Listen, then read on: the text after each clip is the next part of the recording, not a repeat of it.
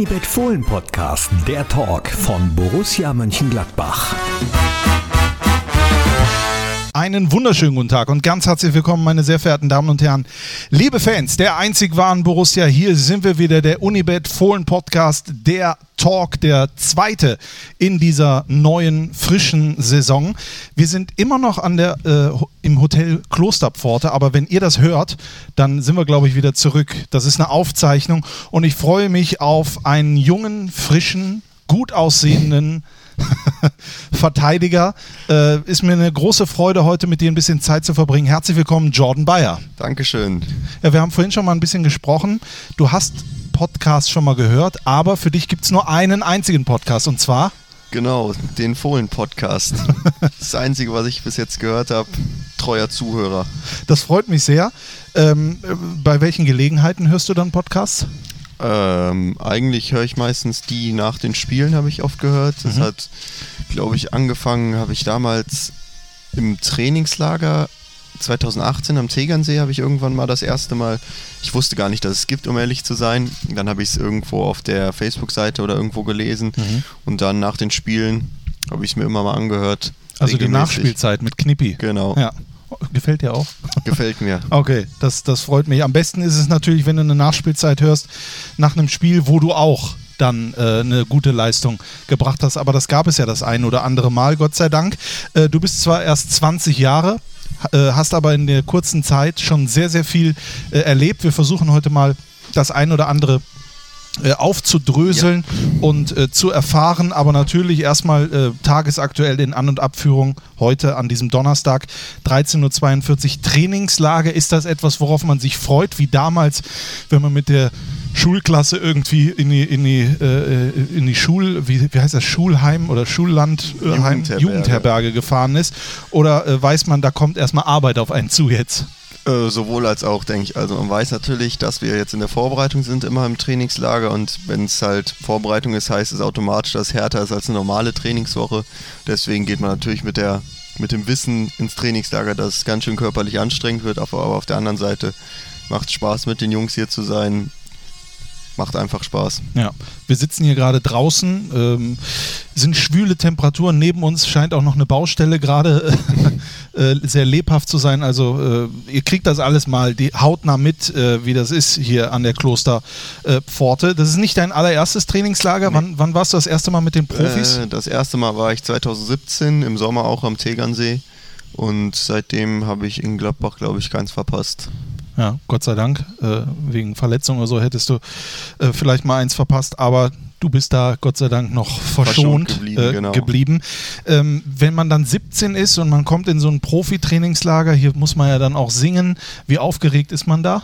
Äh, also wie gesagt, das war glaube ich die zweite Trainingswoche überhaupt erst, die ich bei den Profis war im Trainingslager. Und da muss ich sagen, war ich immer noch brutal nervös, habe mich kaum getraut, mit jemandem zu reden, weil einfach wenn man das erste Mal in die Kabine kommt und dann neben Weltmeistern, neben Champions League-Siegern alles Mögliche steht und dann einfach als Junge aus der Jugend da reinkommt, fühlt man sich im ersten Moment schon komisch, aber die, wie gesagt, recht schnell hat man dann gemerkt, dass die Jungs super cool drauf sind, haben einen auch super aufgenommen und haben es mir super leicht gemacht und dann im Trainingslager zu singen, da muss jeder durch, ist immer wieder unangenehm für jeden. Aber das habe ich dann auch recht schnell hinter mich gebracht. Was war dein und Lied? Dieser Weg von Xavier Naidu habe ah. ich damals gesungen. Okay. Würdest du heute vielleicht nicht mehr machen. Nicht unbedingt, das stimmt. Das ist äh, aber eine andere Geschichte. Genau. Aber du hast es gerade gesagt, als, als Jugendspieler, wir versuchen das mal ein bisschen aufzudröseln. Du bist in Kempen geboren. Genau. Und das ist auch sozusagen deine Heimat, das ist dein Zuhause. Ist nach wie vor meine Heimat, genau. Meine ganze Familie lebt dort, alle Freunde aus der Schule leben dort. Und ich wohne auch jetzt immer noch dort, zwar nicht mehr bei meinen Eltern, aber immer noch 400 Meter entfernt von denen, direkt neben meiner alten Schule fast. Und das ist einfach das Heimatsgefühl. Wie gesagt, ich kenn, bin auch schon seitdem ich ein kleiner Junge bin im Borussia Park gewesen und ist natürlich ein tolles Gefühl, dann in der Heimat dann auch noch Fußball zu spielen. So. Aber äh, wie wichtig ist denn für dich dieses Heimatgefühl, dieses Zuhause, dieses Campen? Ist das dann im Prinzip, kannst du dich da, da bist du nur der, der Jordan, der Jordan Louis Bayer äh, genau. und nicht der Fußballspieler? Genau, also das mag ich generell eher mehr, wenn die Leute einen nicht unbedingt als Fußballer sehen, sondern eher als ganz normalen Jungen, auch wenn es in meinem Fall jetzt man überhaupt nicht von berühmt reden kann im Vergleich zu anderen Spielern. Aber es ist trotzdem, teilweise natürlich kennen einen die Leute nur vor irgendeinem Fußball. Und ich finde es halt einfach in der Heimat viel, also mag ich es einfach, dass ich einfach der normale Junge von nebenan bin und nix, nicht irgendwer anders bin, der ich eigentlich nur wegen dem Fußball bin, sondern mhm. einfach ich bin, der Schulfreund, der Sohn, sage ich jetzt mal. Sondern das macht, finde ich einfach toll und ich habe es jetzt auch mitgekriegt im letzten halben Jahr, wie es auch anders sein kann, zum Beispiel in Hamburg, entfernt von der Heimat, ein ganz schönes Stück, wo man dann wirklich auf sich alleine gestellt ist und dann merkt man, fand ich, hat man sofort gemerkt, dass einem irgendwas fehlt, dass man doch recht schnell Heimweh, also nicht im solchen Sinne, wie man es kennt, aber einfach so das Heimatgefühl hat man nicht gehabt. Ja. Und ich habe mich sehr gefreut, als ich dann wieder, auch wenn es eine coole Zeit war in Hamburg, dann wieder ab Juli wieder zu Hause war. Über Hamburg sprechen wir natürlich im Verlauf des Podcasts auch noch. Äh, es war auf jeden Fall eine sehr interessante Erfahrung, bin ich äh, ja. äh, bin ganz sicher. Ja. Äh, wie, wie war denn deine Kindheit in Kempen? Ja, also zuerst muss mal gesagt sein, ich habe nicht meine ganze Kindheit in Kempen verbracht. Ich bin dort geboren. Mhm. Ganz normal, habe ja die ersten vier Jahre in Kempen gelebt, in den Kindergarten gegangen, aber dann habe ich einen kleinen Abstecher ins Ausland gemacht, über drei Jahre. Mhm. Habe zwei Jahre mit meiner Familie in Dubai gewohnt. Bin dort eingeschult worden in der internationalen Schule. Bin von dort aus nach England, nach Tunbridge Wells hieß die Stadt, ist ein Vorort von London gezogen. Dann bin ich 2007 wieder zurück nach Kempen gezogen und seitdem habe ich dann das normale Leben meines Kempener Jungen gelebt. Das habe ich noch nirgendwo gehört, das wusste ich nicht. Welche Gründe hatte das? Dubai? Ja, äh, mein Vater hat dort gearbeitet. Ganz simpler Grund eigentlich. Ja. Dann haben, hat meine Mutter gesagt, halt, es wäre natürlich doof, wenn mein Vater dann alleine dorthin geht und die restliche Familie in Deutschland bleibt. Und dann haben wir beschlossen, als Familie dorthin zu ziehen. Dann waren wir zweieinhalb Jahre, fast drei sogar in Dubai und dann noch wieder äh, arbeitsbedingt ist mein Vater dann weiter nach London gezogen, beziehungsweise Tunbridge Wells. Und dann sind wir halt auch mitgekommen offensichtlich und sind dann 2007 wieder nach Hause. Wenn du da jetzt zurückblickst auf, die, auf diese Zeit, was hast du da mitgenommen? Vielleicht sogar sprachlich? Ja, also sprachlich erstmal natürlich war, muss ich leider sagen, war Englisch eine ziemlich...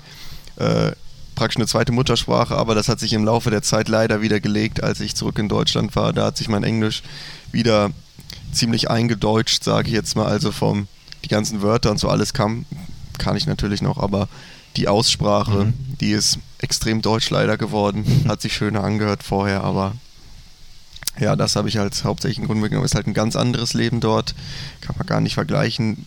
Vor allen Dingen, es ist einfach offensichtlich wärmer dort. Ja. Und es ist schon cool, wenn man dann nach der Schule mal einfach an den Strand gehen konnte, am Nachmittag mit Freunden ins Meer gehen konnte. Das hat natürlich auch was für sich. Das heißt, wenn ich das zurückrechne, warst du sieben Jahre als ich zurückgekommen alt? bin, genau. Okay, das, als nach Dubai dann fünf, oder was? Vier war ich. Vier da. warst ja. du. Das heißt, wie haben dir denn deine Eltern das erklärt? So, jetzt geht's nach Dubai. Oder hast du das um gar nicht so ehrlich zu sein, weiß ich es gar nicht. Also wir waren ja. einfach in Dubai dann auf einmal, mehr oder weniger. Und also ich kann mich zwar noch an alles erinnern, aber so recht, wie das dann abgelaufen ist, dass mir erklärt wurde, dass wir nach Dubai gegangen sind, keine Ahnung. okay, bei der Rückkehr mehr. 2007, mhm. äh, in welche Schulklasse musstest du dann? Ähm, also in Dubai ist das System ein bisschen anders. Da hat man so äh, Vorschule ist das praktisch, nicht Kindergarten, aber so Vorschule. Das heißt, man, ich wurde dort mit vier eingeschult mhm. und habe dann aber nicht wirklich die erste, das ist nicht so wie die erste Klasse in Deutschland, sondern so eine Vorstufe dazu. Davon habe ich halt dann zwei Jahre gehabt und dann das gleiche, nicht das gleiche, aber dann so eine Art Grundschule hatte ich in England dann.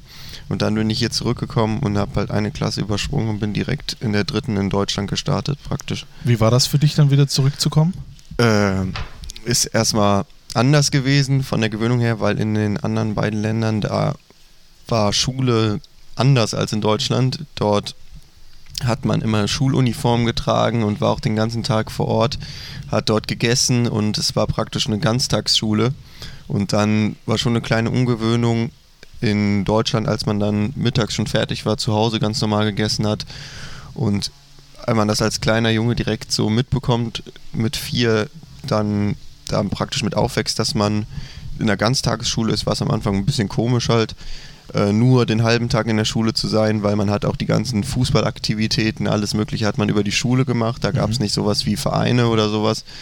Aber ja, so groß ist die Umstellung jetzt als jetzt auch nicht. Also wie gesagt, als Junge macht man das, was einem Spaß macht und ja. Bist du in, äh, in Dubai auch zum Fußball äh, gegangen? Also wann, wann kam das, diese Leidenschaft, sage ich mal? Ähm, meine Mutter hat mich praktisch dahin geschleift. Mhm. Meine Fußballkarriere hat nicht so gut begonnen im Kindergarten in Kempen. Dort hatten wir jedes Jahr so ein Fußballturnier ja. äh, von allen Kindergärten in der Umgebung, von den Schulen in der Umgebung gibt es jetzt immer noch.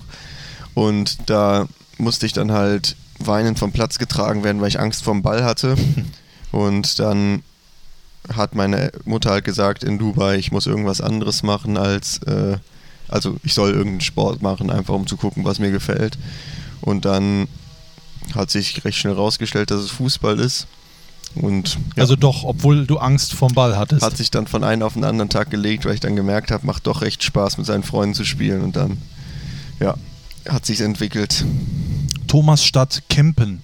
SV Thomasstadt Kempen. Genau. Das war dein erster Verein. Genau. Äh, wann bist du dort rein? Ich habe hier nur 2012 bist du ja zur Fortuna Düsseldorf. Genau, ich bin praktisch, als ich zurückgekommen bin aus England, bin ich dann direkt hier zum SV Thomasstadt Kempen gegangen. Mhm. Das ist dann ähm, 2007 gewesen. Was ist das? D-Jugend oder was? Äh, nee, das war, ich bin zur F-Jugend. F-Jugend. Ganz erste Jahr nach den Bambinis, also F4 habe ich damals gespielt in Kempen, da bis zur D-Jugend und dann zum zweiten Jahr D-Jugend bin ich dann nach Fortuna gegangen. Und dann hast du die Angst vor dem Ball abgelegt und die Leute genau. haben gemerkt, äh, der kann auch noch ganz gut damit umgehen. Und vermutlich bist du, wie alle, wahrscheinlich als Stürmer gestartet. Äh, ja, kann ich so unterschreiben. Also ich war auch bis, ich bin sogar als Stürmer noch damals von der, ich meine, ja doch, ich bin von Kempen nach Düsseldorf sogar als Stürmer gegangen. In den Nachwuchs? Genau. Okay. Und habe dann erst in der U14 dann durch Zufall, weil ich weiß auch gar nicht, um ehrlich zu sein, wie das Ganze gekommen ist, wer auf die Idee gekommen ist, weil wir hatten damals einen verletzten Innenverteidiger und ich war Stürmer, aber schon so ein bisschen auf dem Abstellgleis, weil Stürmer war nicht meine Position. Ich konnte, war einfach nicht so gut damals und dann. Das heißt, du hast keine Tore gemacht. Genau, so kann man es auch sagen. Und ähm, da hat es schon tatsächlich damals ein bisschen an mir gerüttelt, ob es wirklich was wird mit dem Fußball. Weil da hat man sich schon Gedanken gemacht, wenn man in der U14 schon nicht spielt, ob es mit dem ganz großen Traum da was wird. Da kamen die ersten Zweifel.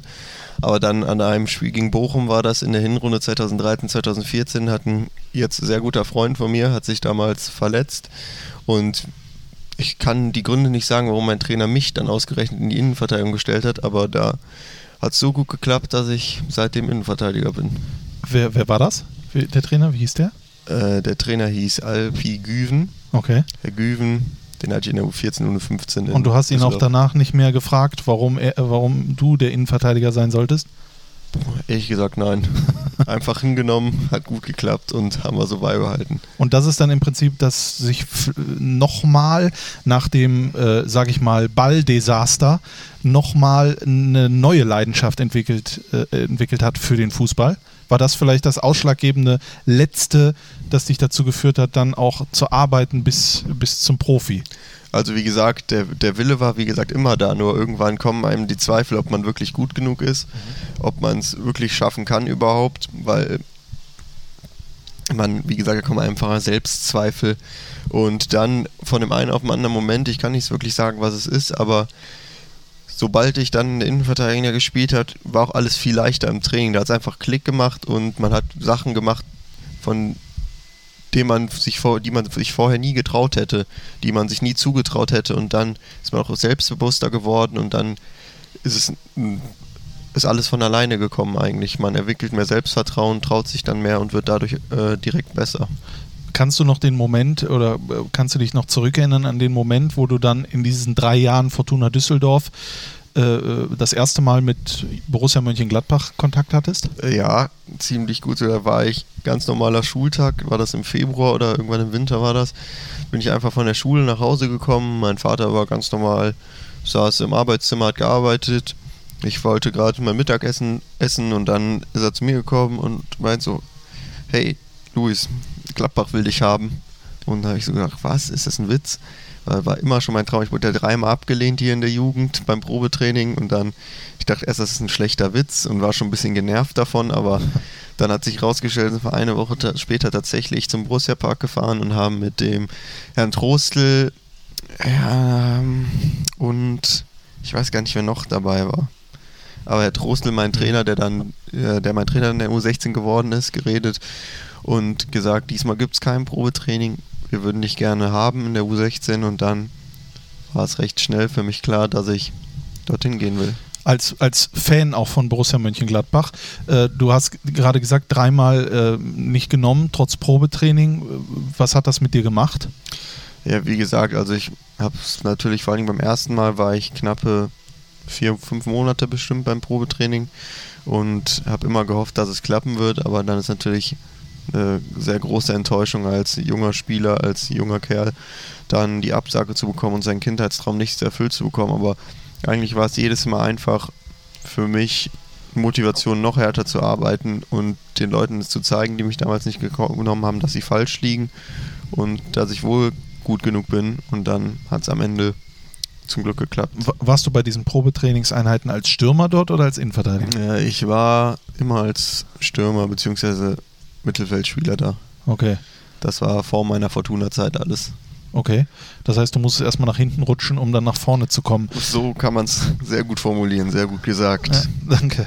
Hat äh, dir irgendeiner dann bei diesen ersten Gesprächen oder ersten Gehversuchen bei Borussia Mönchengladbach mal gesagt, warum das nicht funktioniert hat damals mit den Probetrainingseinheiten oder war das gar kein Thema mehr? War eigentlich gar kein Thema mehr.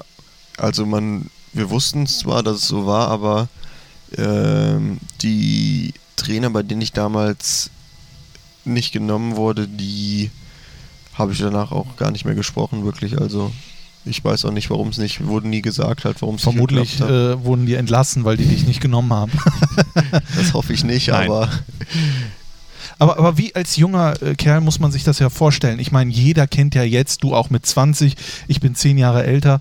Ablehnung ist ja nichts Schönes. Das muss man ja irgendwie verarbeiten. Wie verarbeitet man das als junger Mensch? Wenn, ich meine, das kann man ja fast vergleichen mit, wenn man damals irgendwie etwas jünger verliebt gewesen ist und äh, diejenige will einen dann nicht. So war ja. das ja im Prinzip auch mit Borussia. Ja, also wie gesagt, also es ist immer, die mit Ablehnung klarzukommen, ist immer viel leichter gesagt als getan. Also ich sage mir zum Beispiel immer, es wird immer seinen Grund gehabt haben, warum man abgelehnt wurde, egal wie banal der Grund ist.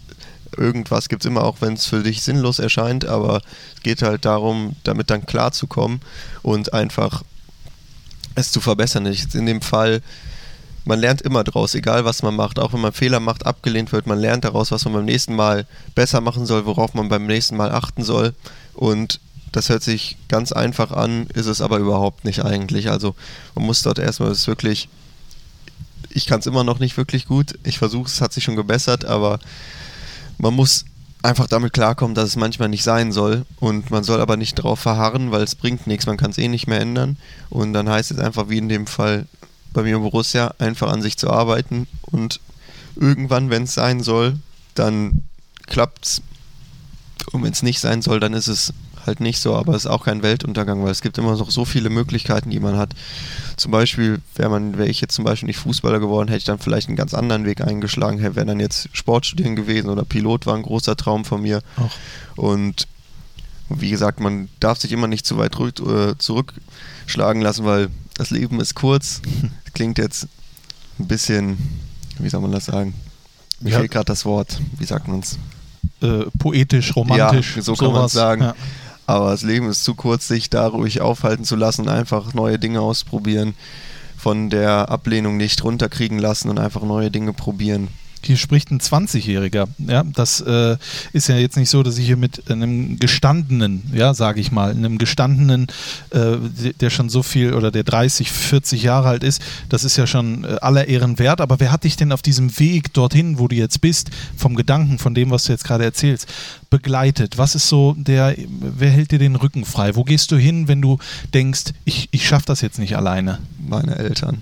Also die sind die größten Lehrer für mich gewesen in meinem Leben und sind es immer noch. Hab immer, wenn ich was habe, kann ich zu denen gehen und wie gesagt, ich bin einfach nur dankbar dafür, was die alles für mich gemacht haben.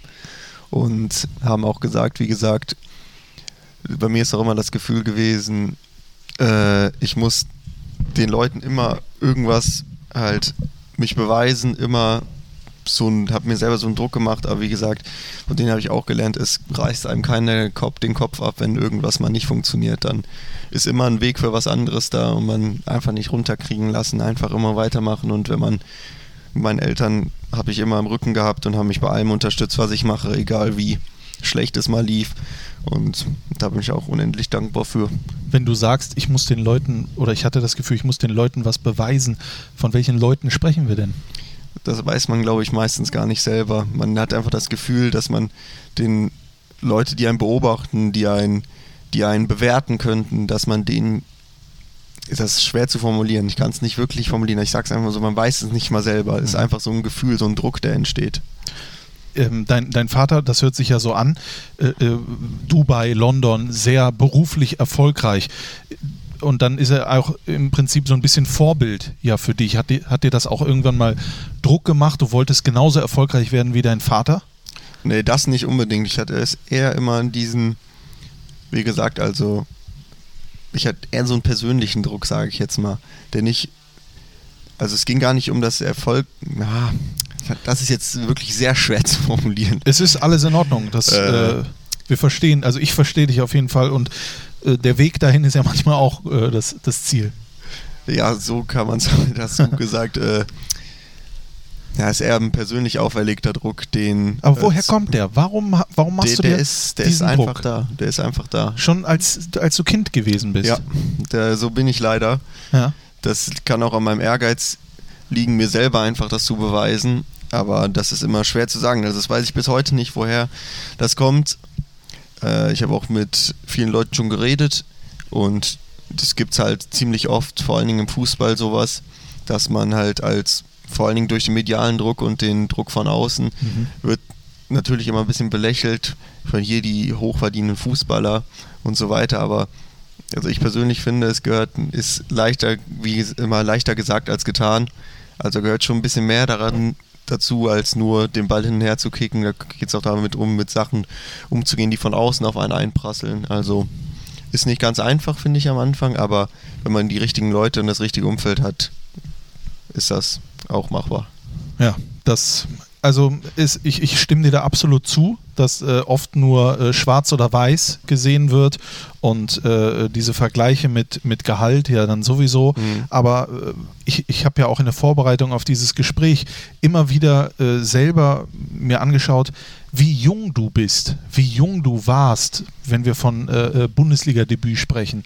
18 und dann sind da äh, 50.000 Leute drumherum zwischen, äh, was weiß ich, zwischen 13 und 80 Jahren, die dann sagen, das muss der doch, das kann der, warum das, warum macht er jetzt da einen Fehler und so weiter und so fort.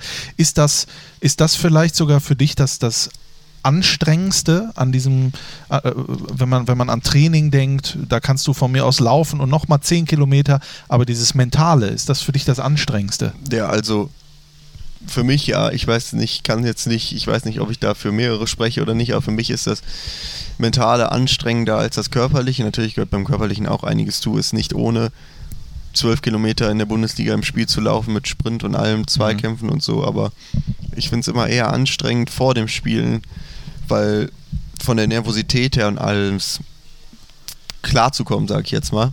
Und aber wenn das Spiel dann losgeht während dem Spiel, ist da eigentlich gar nichts mehr. Wenn es dann mal losgeht, dann ist kein Problem mehr. Dann ist man einfach man selbst und spielt Fußball. Du bist dann in den Fohlenstall gekommen, hattest Trainer wie gerade äh, Trostel angesprochen, mhm. Hagen Schmidt, äh, mhm. Thomas Flath. Äh, was haben die dir mitgegeben? Vielleicht, weil die ja auch, die sind ja nicht nur Trainer, weil sie den Schein irgendwo gewonnen haben, sondern die haben ja auch gesehen, wo sind deine Stärken und wo sind deine Schwächen. Äh, ja, also wie gesagt, jeder hat mir weitergeholfen auf dem Weg. Da kann man jetzt keinen unbedingt wirklich also besonders hervorheben, welcher mhm. jetzt viel mehr gemacht hat, mir viel mehr geholfen hat als die anderen, weil jeder hat mir einen Teil mitgegeben, um letztendlich das große Ziel zu schaffen, Bundesliga-Debüt zu haben. Und wie gesagt, ob es in der U16 war, die wirklich die richtig die taktischen Sachen zu erlernen von den ganzen Systemen. In der U17 hat's, war dann für mich persönlich ein kleiner Rückschlag, weil ich dann ersten Anfang ein bisschen Anlaufprobleme hatte. Aber da hat man gelernt, dann auch aus diesen Tiefen rauszukommen, dass auch mal nicht immer nur schnurstracks bergauf geht, sondern auch mal gibt. Und dann in der U19 hat man einfach das Spiel weiter verfeinert, das Spiel Richtung Senioren mehr gelernt und das hat alles dann dazu beigetragen, am Ende dann den Sprung nach oben zu schaffen, denke ich. Man, äh, man spricht immer davon, dass der Fohlenstall ja äh, wirklich äh, 1A ist und ein Vorbild für viele andere ja. Nachwuchsleistungszentren. Jetzt habe ich jemanden hier, der den durchlaufen hat. Was macht denn den Fohlenstall so besonders? Ähm, also ich finde erstmal vor allen Dingen, wie gesagt, der Fohlenstall hat einfach schon so viele tolle Spieler hervorgebracht, wenn man, und ich finde es einfach toll, erstmal die Nähe von den, äh, vom Fohlenstall, sag ich jetzt mal, von den Jugendkabinen, einfach die Nähe zu den Profis. Du hast das Gefühl, die, du gehörst zu dem gleichen Verein wie die Profis auch. Du gehst an ihnen vorbei, wenn die, du trainierst.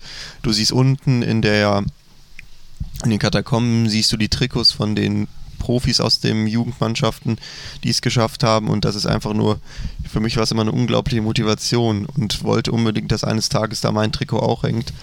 Und das jeden Tag zu sehen, wenn du da hingehst und weißt, wofür du da hingehst, wofür du arbeitest, was du erreichen willst, um dann eines Tages da zu hängen, ist einfach nur, ich, also ist einfach Motivation genug allein schon. Und dass du halt im Stadion bist, finde ich ist als junger Spieler nochmal einfach ein tolles Gefühl.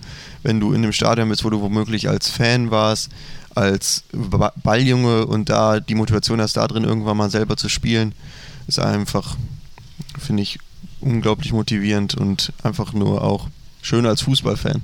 Du ähm, schreibst auch, wenn du mal, du postest nicht so viel bei Instagram, aber, richtig, ja. aber wenn, dann stehen da so Sachen wie Chasing Dreams oder Living the Dream, also ja. träumen, hinterher, jagen und das ist ja im Prinzip das, was du hier gerade erzählst. Äh, du hast ganz viele Träume und du hast dir mit 20 Jahren schon viele äh, Träume erfüllt. Erfüllt dich das dann auch in dem Moment oder auch äh, äh ähm, weitestgehend Wochen, Monate, Jahre lang oder äh, äh, bist du dann sofort wieder direkt beim nächsten? Nee, also sowohl als auch. Also zum Beispiel das Bundesliga-Debüt, das ist sowas, da träumt man seitdem man Fußball guckt, dass man irgendwann mal da stehen will und das vergisst du deinen Lebtag lang nicht. Also da werde ich auch noch an meinem Sterbebett liegen und dran denken, diesen Moment, als dann zum Beispiel das Spiel abgepfiffen wurde und man das Debüt mit 2-0 gewonnen hat, das war, das kann man einfach nicht mehr nachmachen. Das also war der, wie vielte? Das war der 25.08.2018. Richtig, du warst 18 Jahre, drei Monate und sechs Tage jung. Du ähm, standst in der Startelf als Rechtsverteidiger gegen ja, Bayer Leverkusen, ist jetzt mhm. keine Laufkundschaft. Ähm, kannst du dich an die Momente, also kannst du sicherlich, also kannst du uns mal mitnehmen in die 24 Stunden vor diesem Startelf-Debüt, in die Gespräche mit dem Trainer? Ja, also ich wusste es schon ein, zwei Tage vor dem Spiel, dass ich spielen werde. War das gut oder Und, schlecht? das weiß ich. Ich glaube, im Nachhinein war es, glaube ich, eher gut, weil okay. sonst wäre ich noch nervöser gewesen. Ja. Aber dann beim Abschlusstraining, ich habe ja einige Abschlusstrainings die Saison davor schon mitgemacht, also zwei eigentlich, zwei, wo ich mit dem Kader war dann. Und ähm, da ist natürlich ein anderes Gefühl, weil man weiß, also man ist nur der Ersatz, sag ich mal. Es kann immer natürlich was passieren, man ist immer völlig, man ist immer da, mhm. aber wenn man dann weiß, dass man den nächsten Tag spielen wird und dann das Abschlusstraining kommt und dann bist du auch nochmal ganz anders mit dem Kopf bei der Sache. Also dann ist mir nochmal bei der Videoanalyse klar geworden, ja, du spielst morgen gegen diesen Gegenspieler. Und da wurde mir das erste Mal so richtig klar, was morgen für ein Tag ist. Und dann bin ich zum Glück an dem Tag recht früh eingeschlafen. Das hatte ich bei manchen anderen Spielen nicht. Da bin ich dann bis 2 Uhr teilweise wach gelegen, weil ich einfach nicht schlafen konnte ähm, bin ich zum Glück früh eingeschlafen und dann haben die Knie schon gezittert, als ich am nächsten Tag dann aufgestanden bin ins Auto nach Gladbach. Und dann im Tageshotel waren wir dann vorm Spiel und dann habe ich auch meine Freunde angerufen und gesagt, boah, ich breche gleich zusammen hier mit dem, ich, ich es nicht mehr aus. Und dann, wie gesagt, im Spielertunnel konnte ich mit keinem Menschen mehr reden, als ich dann wusste, boah, jetzt es ernst. Und dann stand ich wie versteinert da und ich, ich, konnte, ich konnte nicht reden, ich konnte nichts machen. Aber dann ging das Spiel los und dann habe ich zum Glück den ersten Zweikampf gewonnen und dann habe ich, wie gesagt, die Fans klatschen hören im Rücken und das ist ein Rieseneffekt, was das dann mit dir macht. Dann gehst du einfach raus und es ist ein Fußballspiel wie jedes andere eigentlich. Das ist wirklich so. Also man blendet es dann total aus. Dass W- du vor 50.000 spielst, dann spielt man einfach Fußball und es klingt sehr banal, aber ist so. Du hattest, glaube ich, äh, äh, Leon Bailey und Wendell, also Genau. als Gegenspieler. Also Ja. Man kann ja auch ein bisschen einfacher starten, sage ich mal. Hat Dieter Hecking dir vorher noch irgendwas mitgegeben und wenn ja, was war das? Also, ähm, er hat mir ja eigentlich, als er mir gesagt hat, dass ich spiele, das war Mitte der Woche, hat er mir einfach nur gesagt, ich soll einfach so spielen wie immer. Und dann hat er mich eigentlich die ganze Zeit in Ruhe gelassen und mich auf mich selber konzentrieren lassen. Und im Nachhinein war das genau das Richtige, glaube ich, dass ich einfach zur Ruhe finden konnte und zu mir finden konnte und dann das Spiel gespielt habe. Das Profidebüt, muss man ja dazu sagen, hast du eine Woche vorher Ja. gefeiert ähm, in, in Bremen damals Ja. auf Platz, Platz 11, war das, oder hieß das Platz 11 oder Irgendwie Platz so Ja, genau. das. Ich war auch mit dabei, BSCH steht, das waren 11 zu 1. Ähm, das ist auch dann, das steht, glaube ich, dann auch unter deinem Trikot, Das steht was dann dort Trikot, genau. aufgehangen wurde. Äh, Ich glaube, das ist dir jetzt auch erstmal wurscht, ob da Harstedt steht oder Bayer Leverkusen. Äh, Du hast zumindest dieses geschafft, bevor wir darüber sprechen. Als dann abgepfiffen wurde, das Spiel gegen Leverkusen vor 53.000 im Borussia Park. Mhm. Wer war der Erste, den du angerufen hast? Äh, also ich konnte eigentlich gar keinen anrufen, weil alle, die ich anrufen hätte können, waren mit im Waren Stadion. im Stadion, okay. Und als erstes habe ich dann meine Eltern gesehen, mit meiner mit meinen Geschwistern auf der Tribüne. Und dann, die waren aber leider weiter oben und die ersten, die ich gesprochen habe, waren meine zwei besten Freunde, die direkt runtergekommen sind nach dem Abpfiff und mit denen habe ich als erstes geredet dann und wir konnten es einfach alle drei nicht fassen. Habt ihr immer äh, zusammen in der Kindheit darüber gesprochen, über diesen Traum? Ja, wir sind alle wahnsinnige Fußballfans und wir kennen uns auch schon gefühlt ewig und ja, das, dass man dann einer mal schafft, ist krass. Ist, da, ist man dann auch im Prinzip so direkt angesteckt und giert nach noch mehr? Oder kann man dann wirklich auch mal den Moment genießen? Also ich muss sagen, nach dem ersten Mal, den Tag danach, habe ich einfach den Moment genossen jetzt, dass man es geschafft hat und die Freude war einfach so riesig darüber, über das Spiel, dass man es gewonnen hat. Da, wie gesagt, ich hatte so viele Gef verschiedene Gefühle an dem Tag, da wusste ich, muss ich das erstmal alles verarbeiten, aber dann, als die nächste Trainingswoche angefangen hat, da hat es dann angefangen, dass man mehr will, dass man mehr Spiele will, man will jede Woche am liebsten spielen, weil es einfach geil ist. Und da, wissen- ich bin hoffentlich noch lange nicht am Ende. Und Du bist jetzt erstmal am Anfang, ne? Am, am, hoffentlich. ja. Ähm, hat dich das als Mensch verändert? Ich meine, ich bin knapp an der, als Bundesligaspieler gescheitert. Ich hätte, äh, also ich war bestimmt auch mal ganz nah dran äh, bei Viktoria Reiter. Übliche, die Verletzung. Genau, ja, und der Kopf hat nicht mitgespielt. Dann kamen die Frauen, ne? Der Vertrag war eigentlich schon unterschrieben. Genau, aber dann lief es anders. Nein, aber ähm, hat dich das als Mensch verändert? Warst du auf einmal ein anderer, weil du ein Bundesligaspiel absolviert hast? Äh, von meinem Gefühl her nicht, als immer noch genau der gleiche.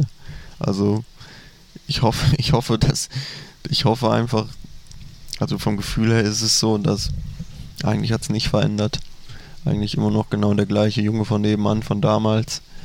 Und ich muss auch sagen, ich finde es immer unangenehm darüber zu sprechen, dass man Fußballer ist, weil einfach da assoziieren Menschen einfach direkt was mit. Was, was assoziieren die denn damit? Also du meinst vielleicht was Negatives? Ja, also, was ist, aber nicht, nicht unbedingt negativ, aber dann wird immer direkt dargestellt, dass man direkt jemand komplett anderes ist, als man einfach ist. Das auch teilweise natürlich was Negatives, dass man der abgehobene Schnösel ist oder so, aber für mich bin ich am liebsten immer noch einfach Luis. Mhm. Danach hast du auch wieder ähm, gegen Augsburg gespielt, aber irgendwann ja, wurde es mal ein Einsatz, dann warst du mal auf der Bank, dann mal nicht im Kader. Du hattest, glaube ich, auch Hüftprobleme, das kam Ja. dann dazu. Äh, wie ist das äh, zu verarbeiten, wenn man da oben war und dann auf einmal äh, wie so eine Achterbahn? Ja, da kriegt man halt die Härte des Profigeschäfts mal zu spüren. Genauso schnell wie es hochgehen kann, kann es auch wieder runtergehen. aber das gehört einfach dazu irgendwann mit der Zeit. Natürlich, man akzeptiert sofort, aber irgendwann versteht man das, dass es auch nicht schlimm ist, mal nicht zu spielen. Dass wenn man einfach kontinuierlich weitermacht und seine Leistung zeigt, dann wird man spielen, egal wann, wie, wo, weil irgendwann kann man halt nicht mehr nicht spielen, da kann der Trainer nichts mehr sagen, sage ich jetzt mal, sondern da verdient man sich einfach dann im Training und ja. Aber die Ruhe hat ja jetzt nicht jeder 18-Jährige. Ne, das haben wir ja auch hier in unserem Verein schon gemerkt. Da gibt es dann auch mal welche, die sehr ungeduldig werden. Da bist du nicht, äh, da läufst du nicht Gefahr, auch so zu sein? Also kann ich jetzt nicht unbedingt sagen, dass ich nicht so sein würde, aber ich versuche es alles mit Geduld anzugehen. Natürlich irgendwann, natürlich, man will immer spielen. Also es wäre auch falsch, wenn man sich damit zufrieden geben würde und das akzeptieren würde, dass man nicht spielt. Aber man kann nun mal in manchen Situationen das nicht ändern. Und da muss einfach im nächsten, in der nächsten Trainingswoche Vollgas geben, dass dem Trainer nichts anderes übrig bleibt, als sich spielen zu lassen. Und man sollte natürlich immer, man sollte nicht über, überschnell handeln, übereifrig handeln und direkt sofort das Weite suchen, wenn es mal zwei, drei Wochen nicht klappt. Aber wenn man das Gefühl hat, es klappt nicht mehr, dann kann man es natürlich keinem verübeln, wenn er dann eine andere Entscheidung trifft oder nicht. Ob's, ob sie schlau ist oder nicht, sei mal dahingestellt. Aber immer die Entscheidung von dem Spieler, wenn er das für richtig hält, mhm. soll man es machen, wenn nicht. Aber ist natürlich auch ein bisschen einfach Geduld gefragt wir wollen ja jetzt nicht über Michael Cuson sprechen. Nein, nein, war auch, kein, war auch keine Anspielung, war einfach generell gesagt. Genau. Über, wir wollen über dich äh, reden. Ähm, Dieter Hecking war derjenige, der dir den äh, Profitraum sozusagen, nein, den Profitraum, den hast du dir selber erfüllt. Dieter Hecking war derjenige, der dich dann aufgestellt hat. Der war dann irgendwann nicht mehr Trainer. Dann kam Marco Rose. Wie, äh, wie war der Wechsel für dich? Äh ja, wir wussten ja recht früh, dass es einen Trainerwechsel geben wird. Es war ja, ich weiß gar nicht, wann es klar war. Ich glaube, im April oder so war es schon klar. Kann sein, ja. Irgendwann, also vor Ende der Saison auf jeden Fall. Und wie gesagt, dann kam der Trainerwechsel halt. Und für mich persönlich kam halt direkt ein neuer Rechtsverteidiger mit dem Trainer mit. Und das war, da würde ich lügen, wenn ich sagen würde, es war nicht ein kleiner Dämpfer für mich, weil ich ich habe die letzten drei Spiele dann die Saison gemacht und gedacht, so vielleicht kannst du dich jetzt als Stammspieler durchsetzen. Und dann äh, wenn der Trainer einen Spieler mitbringt, ist es natürlich offensichtlich ein bisschen schwieriger, weil er kennt den Spieler schon und da ist eher das Vertrauen, als jetzt einen jungen 19-Jährigen dorthin zu setzen und spielen zu lassen. Aber äh, wie gesagt, sind beide super Trainer gewesen, haben mir auch sehr viel weitergeholfen und also sind andere Trainer, mhm. andere Herangehensweisen, aber jetzt der Trainerwechsel oder so hat jetzt mich nicht irgendwie beeinflusst. Marco Rose hatte ich auch dreimal eingesetzt in der, in der Bundesliga. Irgendwann ähm, gab es dann aber vielleicht die Überlegung zu sagen, der Junge ist gut, der hat Potenzial, aber es wäre besser, dass er woanders vielleicht erstmal ähm, ja, Stammspieler wird, Erfahrungen sammelt und da äh, kam dann der HSV ins Spiel. Wie, äh, wie, wie kam das? Ja, also ich hatte halt recht wenige Einsätze in der Hinrunde, habe nur einmal von Anfang an gespielt im Pokal. Und da war ja, obwohl wir eine Dreifachbelastung haben, habe ich halt relativ wenig gespielt. Und dann in der Rückrunde hatten wir halt nur noch einen Wettbewerb mit der Bundesliga, ein Spiel die Woche. Und da wird natürlich seltener rotiert, als sage ich jetzt mal, wenn du jetzt zehn Wochen hintereinander dreimal spielst. Und äh, deswegen haben wir dann mit den Verantwortlichen, also mit Max Eber und Marco Rose gesprochen, ob es denn nicht sinnvoller wäre, wenn ich jetzt ein halbes Jahr spiele äh, irgendwo anders spiele, statt in der U23, um Spielpraxis zu sammeln und dann stärker zurückzukommen. Und dann hat sich das ergeben, dass der HSV einen Rechtsverteidiger gesucht hat. Dieter Hecking kannte ich auch schon mit dem Dirk Bremser. Und das war natürlich dann einfacher für mich, mich da einzuleben und hat äh, die ganze Sache einfacher gemacht und hat es ganz gut geklappt am Ende. Das heißt, äh, ähm, Dieter Hecking ist gar nicht auf dich zugekommen, sondern man hat den Markt sondiert, wie man so schön sagt. Na, das war von beiden etwas. Mhm. Ja.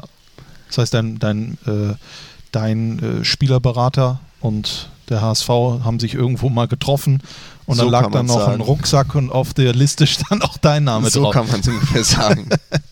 äh, äh, die Gespräche mit Dieter Hecking mussten aber wahrscheinlich vor dem Wechsel noch äh, geführt werden. Ja. Ähm, hat ja auch dir wahrscheinlich gesagt, wir brauchen dich, ich kenne dich als Rechtsverteidiger und äh, das ist auch relativ gut äh, oder äh, ist relativ gut gestartet. Siebenmal standest du in der Startelf als Rechtsverteidiger, dann kam Corona. Ja. Ohne jetzt über Corona sprechen zu wollen, weil da, das möchte ich mal gerne, zumindest hier in diesem Podcast, dass wir das außen vor lassen. Das freut mich. Ähm, was ist passiert in diesen Wochen? Äh, wie gesagt, es war einfach eine, Ja, ist eine, Biene, äh, eine Wespe gerade hier. eine komische Zeit gewesen. Also, wir haben drei Wochen gar nicht trainiert in Hamburg. Hier in Gladbach wurde ja nicht durchtrainiert, aber ähm, in Gruppen dann direkt trainiert. Und das hatten wir in Hamburg halt nicht. Ich war drei Wochen komplett zu Hause, ohne Fußball, ohne irgendwas. Nur laufen gewesen. Und äh, dann waren halt fünf Wochen erstmal, vier Wochen, fünf Wochen, ich weiß gar nicht mehr genau, äh, Gruppentraining, bevor wir dann eine Woche trainiert haben. Und dann äh, stand ich in der Innenverteidigung gegen Fürth Mhm. und habe da kein gutes Spiel gemacht. Und danach habe ich nicht mehr gespielt. Ihr habt 2 zu 2 gespielt Genau. gegen Reuter Fürth. Ihr habt da jetzt nicht 7-0 verloren oder sowas.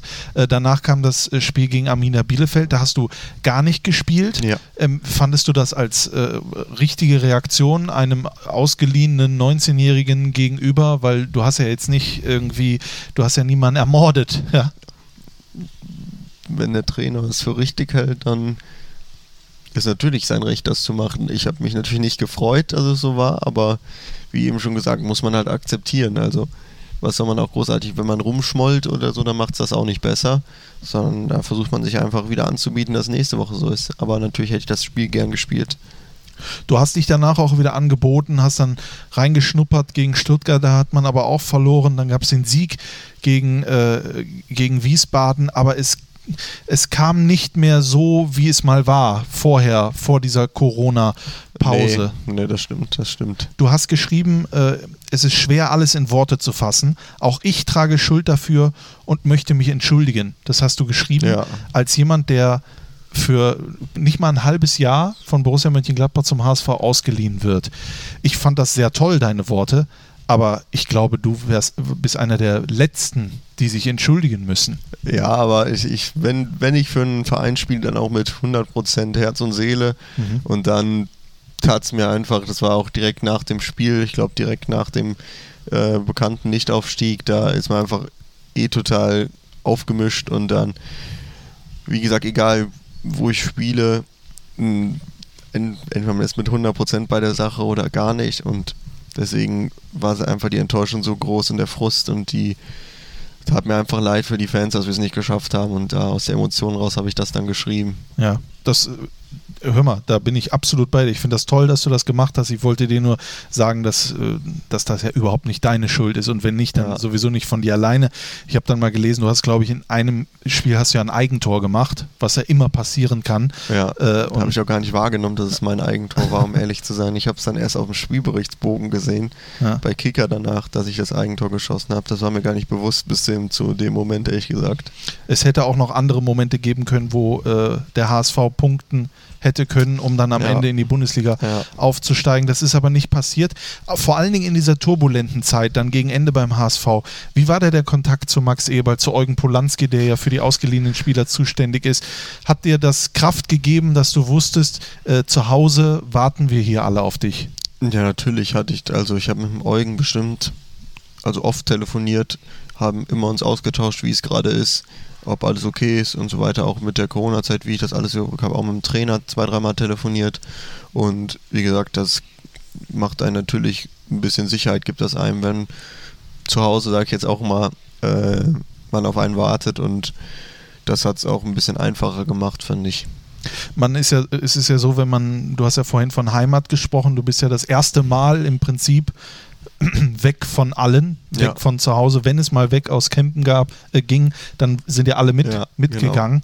Äh, war das für dich eine, eine große Umstellung? Wie hast du das, äh, wie hast du das gemacht? Wie hast du das verarbeitet? Ähm, es, es war sehr komisch, muss ich sagen. Die ersten zwei, drei Wochen habe ich im Hotel gewohnt. Da ging es noch, da hat sich so ein bisschen angefühlt wie ein Trainingslager. Aber so als ich dann äh, in der eigenen Wohnung gelebt habe dort, dann war es schon ja, extrem komisch. Man ist nach Hause gekommen und dann war nichts mehr. Dann die Freunde sind alle, äh, wie gesagt, zu Hause gewesen, campen in der Umgebung und Familie war auch nicht da. Und dann wegen, während der Corona-Zeit, es war ja recht schnell Corona, als ich da war, äh, hatten wir auch ausgehen, wir konnten uns nicht treffen oder so. Und dann bin ich wirklich teilweise um halb zwölf zu Hause gewesen und nächste, was ich gemacht habe, war schlafen abends. Mhm. Und das ist schon eine komische Zeit gewesen, aber ich glaube, die hat einem trotzdem ziemlich viel weitergeholfen, auch in der persönlichen Entwicklung, in der persönlichen Reifung. Wenn du das sagst, inwiefern kannst du das vielleicht mit Fakten belegen? Also, wie bist du anders geworden? Äh, man hat also, das, das klingt jetzt auch ein bisschen poetisch, aber man hat äh, Blicke für etwas anderes bekommen. Man hat, ich habe mir die Natur viel angeguckt, also weil ich einfach nichts zu tun hatte und habe so auch mal andere Facetten gesehen, mir angeguckt, um mir die Zeit zu vertreiben. Ich bin sehr, sehr viel spazieren gegangen oder bin sehr, sehr viel Fahrrad gefahren, um die Zeit einfach rumzukriegen. Da habe ich sehr viele schöne Sachen einfach erlebt, habe einfach mich den Wald gesetzt oder so, einfach mal an die Alster gesetzt, einfach die Zeit genossen. Hatte einfach auch mal weg vom turbulenten Leben, sag ich jetzt mal, dass ich zu Hause hatte, immer irgendwas machen mit Freunden oder so, einfach mal zu sich selbst finden. Äh, ganz spirituelle Selbstfindung oder so. aber viel Zeit mit sich selbst verbracht, viel Zeit über Sachen nachzudenken und da kommt man auch dann auf ganz andere Gedanken wirklich, als wenn man zu Hause den Stress hat und wenn man einfach mal wirklich gar nichts hat an dem Tag, einfach komplett machen kann, was man will, einfach ganz entspannt dort ohne irgendwelche fremden Einflüsse ist. Hat das auch, muss ich jetzt nicht die ganze Zeit haben, aber so für eine kurze Zeit war es ganz cool mal. Was ist davon geblieben? Äh, teilweise einfach eine andere Sichtweise auf die Sachen. Zum Beispiel, das klingt jetzt auch relativ dumm, aber wie wertvoll Freunde oder so sind, wie, also natürlich war es vorher auch schon in, immens wertvoll, aber nochmal, wie dankbar man einfach ist, dass man eine Familie hat damit, dass man Leute hat, mit denen man was machen kann, dass man einfach ein Umfeld hat, dass mhm. man einfach dafür dankbar ist, dass man seinen Liebsten direkt zur Seite hat und so. Und das wird einem dann erstmal klar, wie wichtig diese Menschen sind. Das klingt überhaupt nicht dumm. Das klingt sehr schön. Ja, also ich glaube, es gibt viele Menschen, die sowas überhaupt gar nicht haben. Ja, mhm. also das ist, glaube ich, wahrer Luxus. Ja, äh, und dann hast du ja auch mit Hamburg dann noch eine Stadt erwischt, die ja noch relativ schön ist dabei. Genau. Also das Ganze an der Alster zu machen oder ich weiß nicht, was es für einen Fluss in Kempen gibt. Nein, die Niers, aber die ist jetzt nicht ganz so spektakulär. Ja, das ist ja dann doch schon ein bisschen äh, von, von Vorteil. Ähm, hast du vielleicht auch in der Zeit wahrscheinlich das ein oder andere Mal Netflix geschaut? The Last Dance. Wir haben ja schon mal gesprochen. Äh, Louis Jordan Bayer, Jordan Louis Bayer. Mhm. Äh, du hast dich auf jeden Fall damals entschieden zu sagen, ich bin der Jordan. Genau. Ich, äh, du hast es jetzt auch schon 980 Mal erklärt. Es war wegen Louis Hiepen, der ja. jetzt äh, in Las Vegas genau. äh, weilt. Habt ihr Kontakt? Ja. Ja, wie gefällt es ihm da? äh, noch, er ist gerade aus der Quar äh, Quarantäne rausgekommen, ah, okay. war ja zwei Wochen in Quarantäne nach Ankunft, aber jetzt beginnt das College-Leben für ihn. Ja, wünschen wir ihm alles, äh, alles Gute. Genau. Luis Heben, richtig cooler Typ, vor allen Dingen auch ein guter Zocker an der, äh, bei, bei FIFA. Das, das haben wir bei uns stimmt. bei Borussia eSports äh, schon das ein oder andere Mal erlebt. Dein Vater hat dich, glaube ich, nach Michael Jordan benannt. Ja, also der Name, also irgendwo, ich weiß nicht wo, hat irgendjemand mal aufgegriffen, dass mein Vater riesiger NBA-Fan wäre. Ja. Aber das ist nicht so. Ich habe es auch gelesen. Also er hat einfach nur, um das mal klarzustellen, ja. er ist einfach, er fand den Namen Jordan, also der Name kommt von Michael Jordan zwar, mhm. aber es geht eigentlich um dieses Jordan, weil es amerikanisch sich cool angehört hat, hat er gesagt, ja, nennen wir ihn so. Und ja. das war der eigentliche Grund, nicht weil er irgendwie NBA, riesiger NBA-Fan ist. Das stimmt nicht. Okay, aber es gibt ja auch Schlimmeres, als nach Michael Jordan ja, benannt zu werden.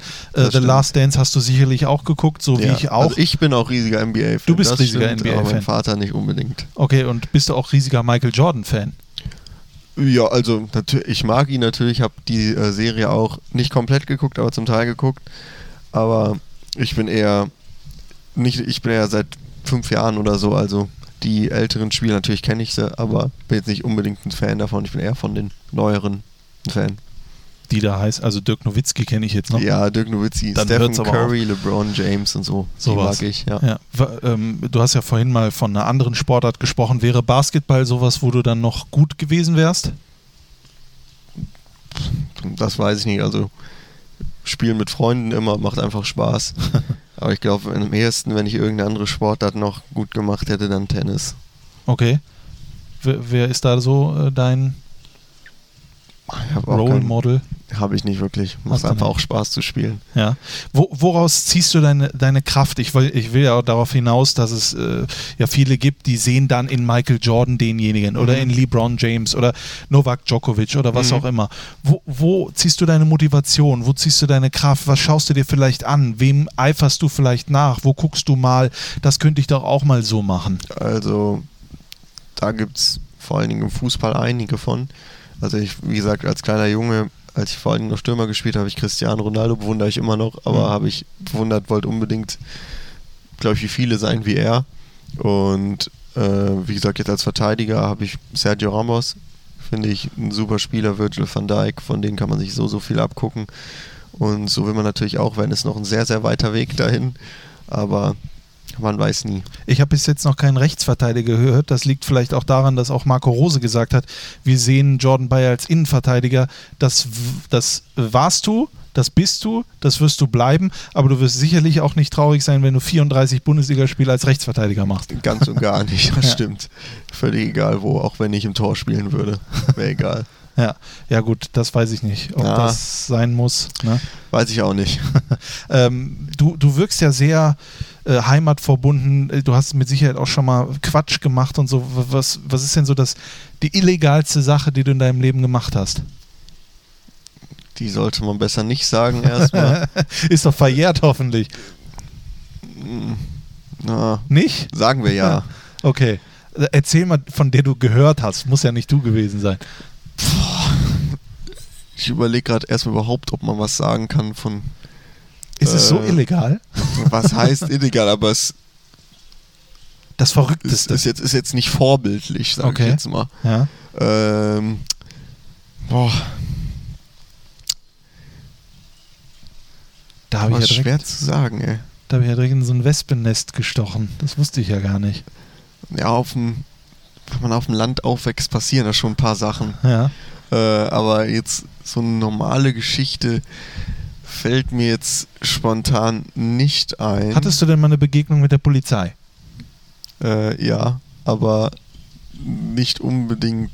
Also, ja, aber das ist Was auch. hast du denn erlebt? Nee, nee, mit nee. wem spreche ich denn hier? Nein, okay. so schlimm jetzt auch nicht, aber das sollte, sollte ich für mich behalten. Okay, dann behalte das, äh, behalte das für dich. W welche Sache, auf was kannst du denn nicht mehr verzichten? Ich, oh, oh, ohne was also, kannst du nicht mehr wir, Wir leben? haben halt, als wir klein waren, fällt mir doch was Ja, ein. Also ja. wir haben einfach immer, das klingt jetzt dumm, aber bei uns waren sehr viele Baustellen früher Mhm. und wir haben uns immer die Materialien geklaut und dann zu Hause selbst uns so ein Baumhaus davon gebaut, so Okay. mit Rohren und so alles und das war halt am nächsten Tag, stand in der Zeitung, es verschwinden immer wieder, also nicht in der Zeitung, stand irgendwo ein Plakat, es verschwinden immer wieder Gegenstände von der Baustelle und wir sind dann immer nachts, als wir kamen, wir waren zehn oder so, sind wir immer die Baustelle rüber und haben uns da Sachen geklaut und haben uns da Baumhäuser draus gebaut. Okay, ja gut, das, Das war gar das okay. ist ja auch zehn Jahre her. Da kann Genau. auch keine, und außerdem warst du zehn Jahre, du äh, warst nicht strafmündig. Aber liebe zehnjährige Kinder, das Macht machen wir das nicht. nicht. Ne? Macht Da, das nicht. macht er nicht. Sonst wird aus euch irgendwann dann doch nochmal ein Bundesligaspiel und das wollen wir ja nicht. nee, kommen wir zum, zum anderen. Äh, ohne was könntest du nicht mehr leben? Hm. Ich glaube, da gibt es einige Sachen. Dann nennen sie alle. Ähm, eigentlich, wie gesagt, also, und die Person mal abgesehen, ja, eigentlich kann man so sagen, so wie jetzt, das fände ich geil, wenn es so bleiben würde. Ja. Also ohne Fußball könnte ich erstens nicht leben, weil da, da fehlt irgendwas Riesiges dann, wenn ich das nicht mehr haben würde. Äh, auch nicht, wie gesagt, nicht nur als Beruf Fußball, sondern generell ohne Fußball. Auch wenn ich kein Profi geworden wäre, wäre es immer noch ein Riesenteil meines Lebens. Würde ich, würde ich auch jeden Tag, jede Woche zum Auswärtsspiel überall hinfahren. Ähm, dann halt auch ohne meine Familie wäre schlecht. Ohne meine Freunde, Freundin. Ja, also eigentlich ohne meine Heimat und meine Hobbys eigentlich. Ja. Also ist schwer, schwere Frage, aber Ja, aber das sind ja schon mal äh, relativ klare, Ja. deutliche äh, Aussagen und ich habe ja daraus gehört, du verfügst, glaube ich, über ein riesengroßes Herz. Ja, du hast ein großes Herz, du hast viele Gefühle in dir, das wird sich ja in den nächsten Jahren auch noch äh, äh entwickeln. Dann ist natürlich auch, wenn du vorhin ganz kurz, ganz leise gesagt hast, deine Freundin, Liebe, ein, ein, Thema. Äh, was bedeutet das für dich, Liebe, Freundin, Partnerschaft? Hat man jemanden, auf den man sich stützen kann, mit dem man Zeit verbringen kann, mit dem man Spaß hat, mit dem man einfach sich ausleben kann. Man hat einen an einer Seite, man ist einfach glücklich mit der Person und freut sich da jeden Tag mit der zusammenzuleben. Die kommt wahrscheinlich auch irgendwo dort aus, aus dieser aus Kempen, aus der aus der wunderbaren Stadt äh, Kempen. So sieht's aus. Jetzt ist das so, wir haben vorhin schon mal drüber äh, gesprochen, es gibt viele, die sehen dann nur den Fußballer mhm. ja, außerhalb von Campen. Wie äh, ist das für dich zu handeln, das zu unterscheiden, wenn man mal über, über äh, das brauchst du jetzt nicht, du hast ja eine Freundin, aber wenn da Frauen wären, die Interesse an dir haben, würdest du dann denken, interessieren sie sich jetzt für mich oder interessieren sie sich jetzt für den Bundesligaspieler Jordan Bayer? Also, ich bin recht gutgläubig immer, was das angeht. Ich würde wahrscheinlich naiv reinrennen und glauben, dass es nur um mich gehen würde.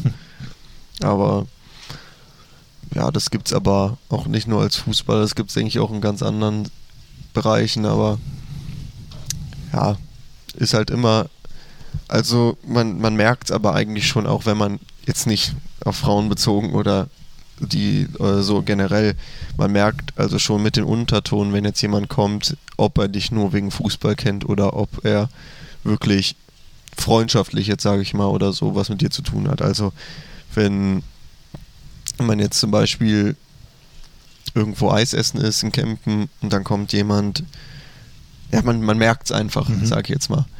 Und wie gesagt, man kann auch als Fußballer, finde ich nicht alle, gibt es schon ein paar Klischees, die stimmen auch zum Beispiel.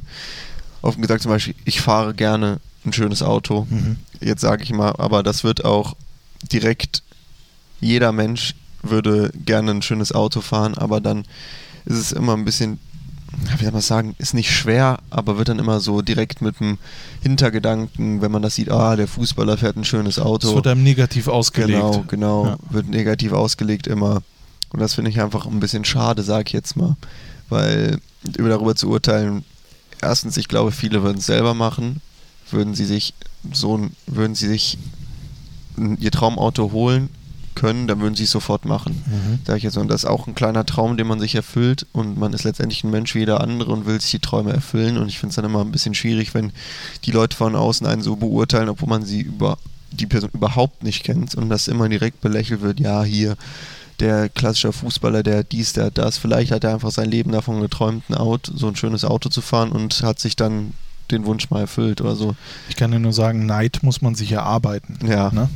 Das ist einfach so. Du hattest einen Berufswunsch, dafür hast du viel auf viel verzichtet, ja, und das mhm. heute noch und hast dir das erfüllt. Also ich würde mir da von niemandem irgendwas schlecht reden lassen. Ja, war auch, war auch nur ein Beispiel mit ja, dem Auto, jetzt sage ich mal generell. Du bist ja sehr oder? introvertiert, ja? also es gibt ja auch, auch äh, Menschen, Fußballer oder was auch immer, Promis, Stars, äh, aber auch ganz normale äh, andere Arbeiter, die sind extrovertiert, die hantieren damit rum, die hausieren, die gehen und sagen, hier, guck mal, was bin ich für ein toller Hecht.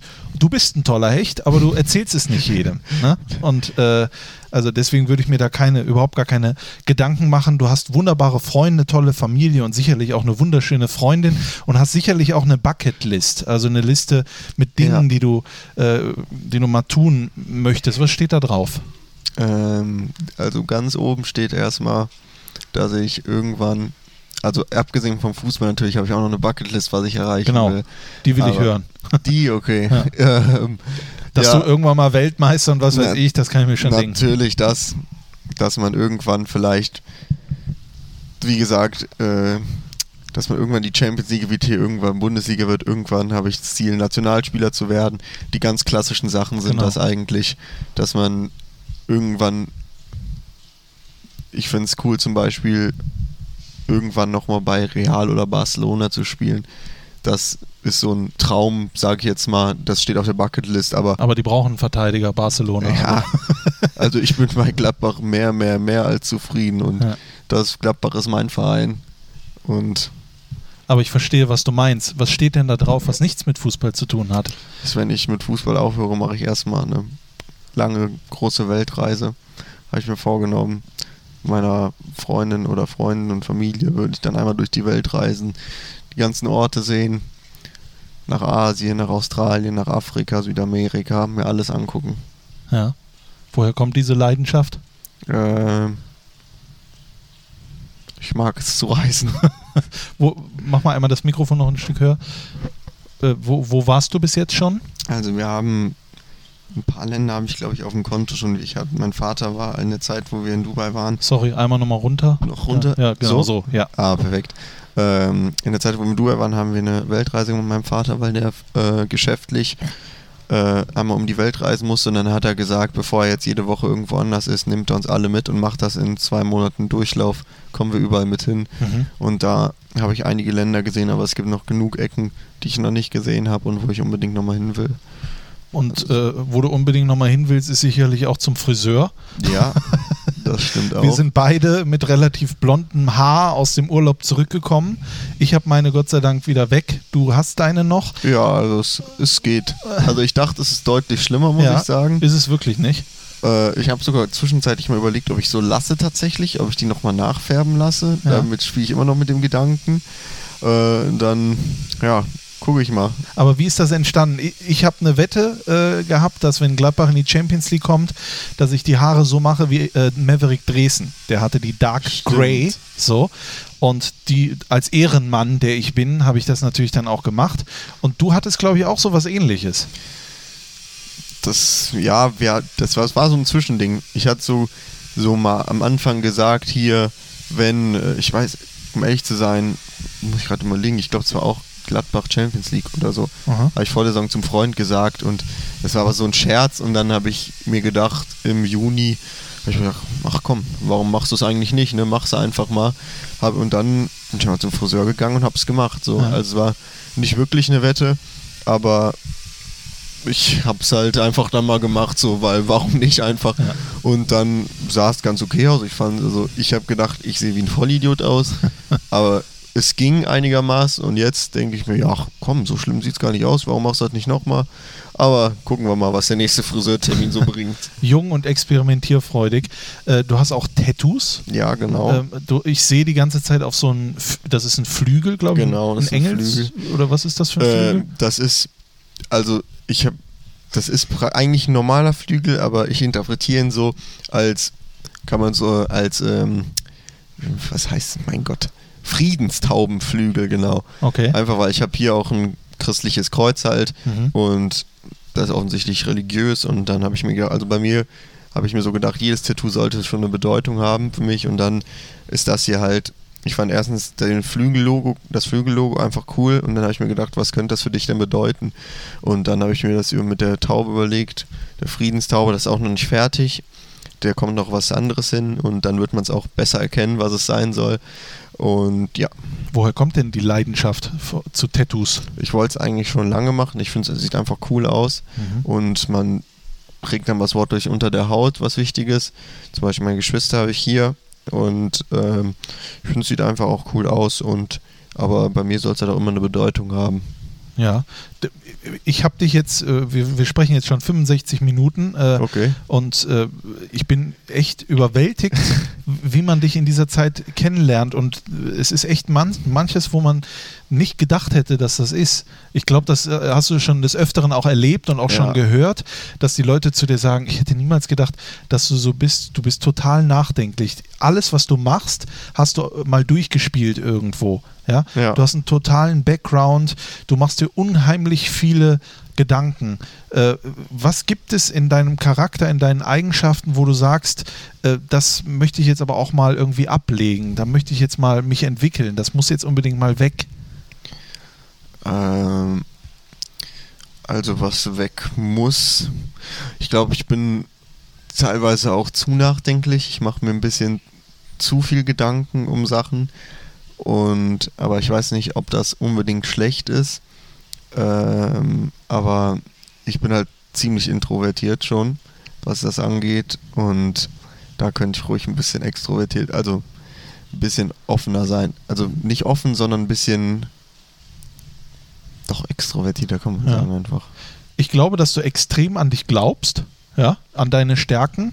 Und ich, ich glaube, dass du einfach nur noch ähm, mutig sein solltest, das auch nach außen zu tragen. Ja, weil du hast Angst vor Konsequenzen, würde ich jetzt mal sagen. Ja, das, stimmt. Und die musst du ja nicht haben. Das stimmt, das ist auch mein, was heißt großes Problem, aber daran muss ich auch definitiv arbeiten. Ja.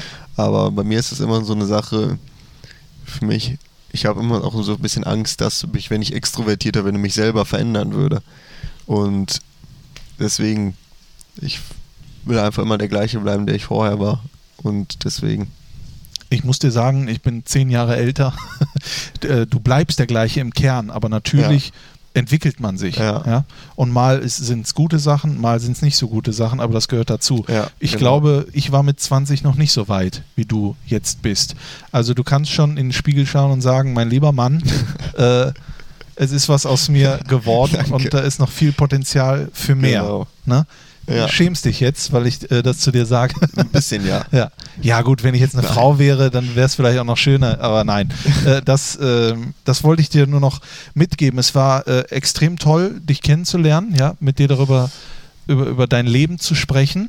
Ich wünsche dir erstens, dass du gesund bleibst, Dankeschön. dass du äh, jetzt die Vorbereitung durchziehst und Ja. äh, ähm, dann gucken wir mal, was kommt. Genau, ja? schauen wir, wohin die Reise geht. Es äh, sind ganz viele Spiele diese Saison, hoffentlich noch mehr Champions League-Spiele Genau. und äh, jag weiter deine Träume. Ne? Versuche ich. Dankeschön, Jordan. Jo, gerne doch. Äh, euch zu Hause danke für euer Interesse. Äh, wir hören uns beim nächsten äh, Podcast und ich hoffe, der wird dann genauso interessant wie dieser. Macht's gut, auf Wiederschauen, habe die Ehre. Ciao. Das war der Fohlen-Podcast, der Talk, präsentiert von Unibet. Hört auch rein in Fohlen Podcast Die Nachspielzeit und Fohlen Podcast Das Spezial von Borussia Mönchengladbach.